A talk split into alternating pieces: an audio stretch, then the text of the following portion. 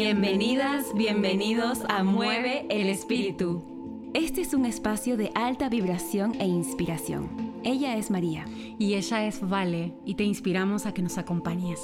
Estas van a ser nuestras charlas íntimas y profundas sobre nuestras propias experiencias e historias.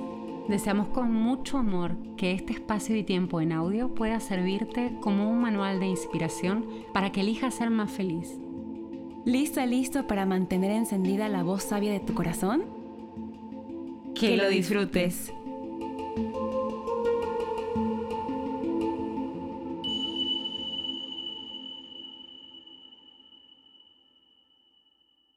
Hola, hola, ¿cómo están por ahí? Súper bienvenidos. Eh, hoy tenemos un episodio hermoso al cual le hemos llamado El perdón como camino y estamos muy felices de que estés escuchándonos. Recordá que al finalizar este episodio vamos a darte un tip para que puedas poner en práctica este perdón en tu vida cotidiana. ¿Y qué queremos decir con el perdón como camino, vale? Hola, hola, gracias por abrir este tema, que es muy importante porque si lo elegiste es porque seguramente tu corazón está pidiendo esa liberación. Y lo primero que podemos decir es que el perdón es un camino constante. No simplemente es comprenderlo en lectura a nivel intelectual, sino también darnos el espacio para integrar todo esto en nuestra vida, de verdad. Y es importante reconocer que cuando hay un conflicto interno, si hay algo que te incomoda con alguien, es una gran señal para iniciar el proceso del perdón. Cuando estamos en paz completa, entendemos que en realidad no hay nada que perdonar, porque todo está co-creado. Todo por la ley de causa y efecto, por la ley de la causalidad, se ha generado. La persona que te hirió o que te hizo daño, eh, que tú sentiste que te hizo daño, que te hirió, la trajiste también para aprender. Los dos se pusieron de acuerdo. Y también si alguna vez tú cometiste algún error y fuiste algo, digamos, no tan consciente, inconsciente con algunas acciones, también fue perfecto y co-creado por la otra parte. Claro, en este tema es básico eh, abordar el tema de cómo nos han enseñado tradicionalmente que para hablar del perdón siempre precisamos dos partes, una que daña y otra que recibe el daño, o eh, sí, culpable y, y víctima. Entonces, esos temas esos supuestos personajes en los que nos encapsulamos para no abrirnos a este regalo completo que es soltar y entrar en un espacio de perdón, son eh, cuadros o supuestos que tenemos que reconocer que no nos sirven y que son el primer lugar desde donde tenemos que salir y liberar para entrar en un camino de perdón. El perdón tradicional está entendido por el castigo, eh, por el arrepentimiento, la culpa y el victimismo, que son energías que nos traen muy hacia abajo y nos alejan de la verdadera unión con la persona e incluso contigo mismo. Entonces los invitamos a un perdón que podemos llamarlo trascendental, que es en realidad estar abiertos al aprendizaje, es decir, simplemente cambiar la perspectiva de lo que sucede, activando tu curiosidad, a tu niño interior de repente, para ver qué me trae esto, por qué me molesta, esto me conflictúa para aprender algo.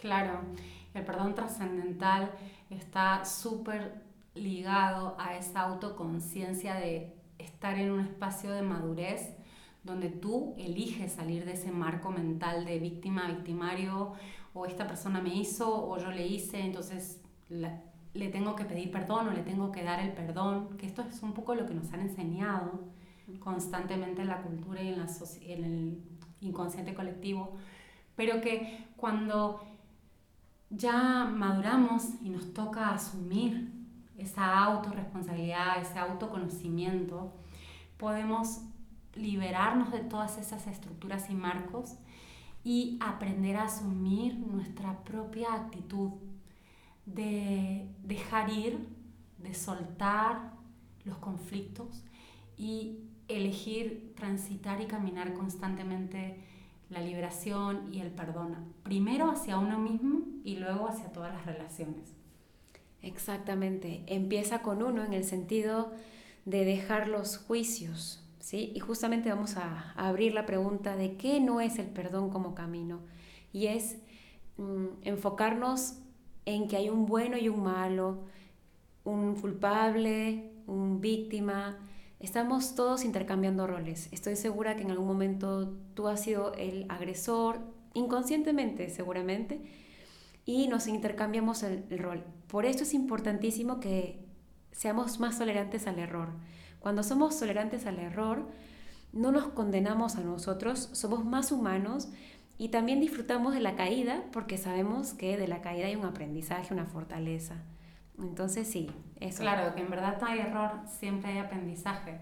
Cuando nos hacemos más tolerantes al error, estamos más eh, presentes, más frescos, menos expectativas y asumimos el presente actuando con una actitud creativa, no reprochando, no mirando hacia atrás, sino concentrando esa energía para volver otra vez a armar eh, el, espacio y el tiempo que más nos beneficia a todos, a mí y a con me estoy relacionando.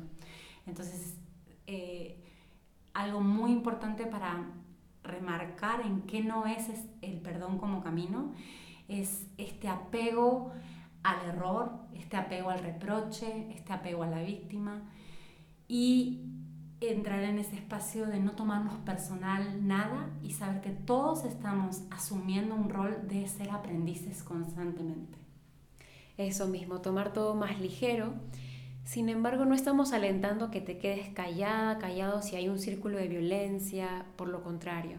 Te decimos que tomes una distancia amorosa, pero siempre que respondas, pongas tus límites desde un lado eh, sin drama, sin, sino con dignidad, por decir. Cortas un círculo de violencia y así es mucho más sencillo también.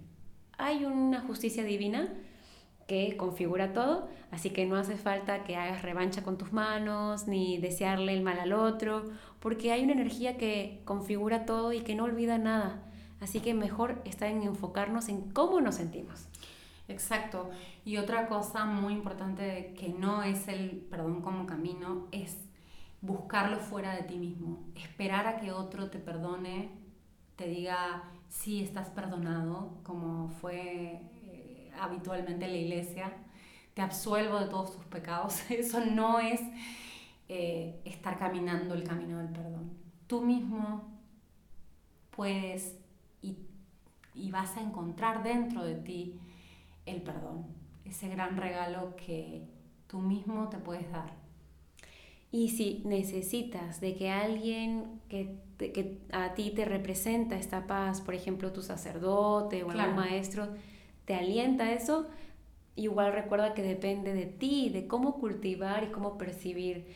Mm, no es simplemente una cosa de un día, como les dijimos al inicio, es eh, que tú trabajes muchísimo o hagas la labor de atender tus sentimientos. Y bueno, justo estábamos conversando con María de lo rico que es el perdón y vamos a compartirles también de, de lo que sentimos al vivir el perdón en piel propia. Y bueno, seguramente también lo has vivido, que es la liberación absoluta, la gratitud, porque el perdón no es olvidar, sino es recordar sin que te duela, incluso agradeciendo.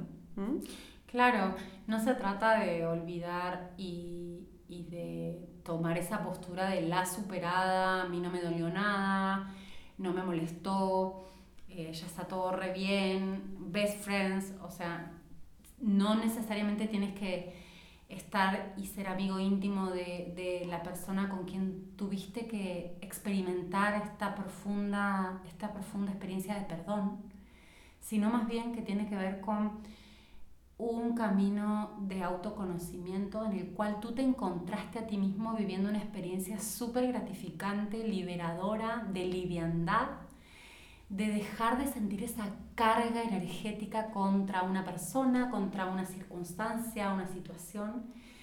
Y en lo personal, eso es lo que puedo contarles hoy. Cada vez que he perdonado una situación, una experiencia, una un aprendizaje, una relación, he experimentado que me he dado a mí misma la libertad y la liviandad que mi alma precisa para seguir creciendo en este plano personal y humano de María. Claro, es, vamos a dar justamente qué te parece el tip. Vamos. En el episodio de hoy, la recomendación para el espíritu es...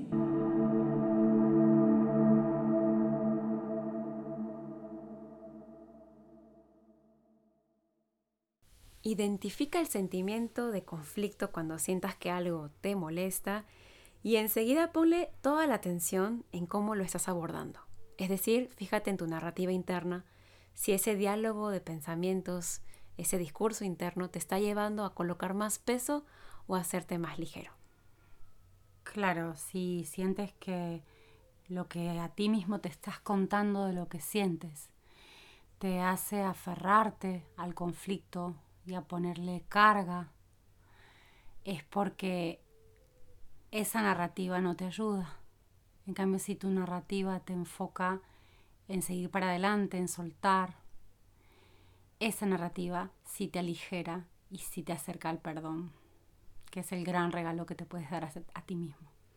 Per significa acción completa y donare regalo. Y entonces en realidad perdonar es un regalo hacia ti y por supuesto que también hacia tus seres queridos. Un abrazo. Nos vemos en el siguiente episodio.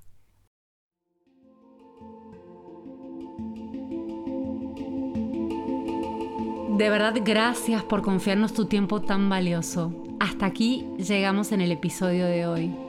Recuerda que los episodios los estrenamos cada segundo y cuarto jueves del mes. Yo soy Valeria Landeo. Y yo soy María Tolosa. Y esto ha sido Mueve el espíritu.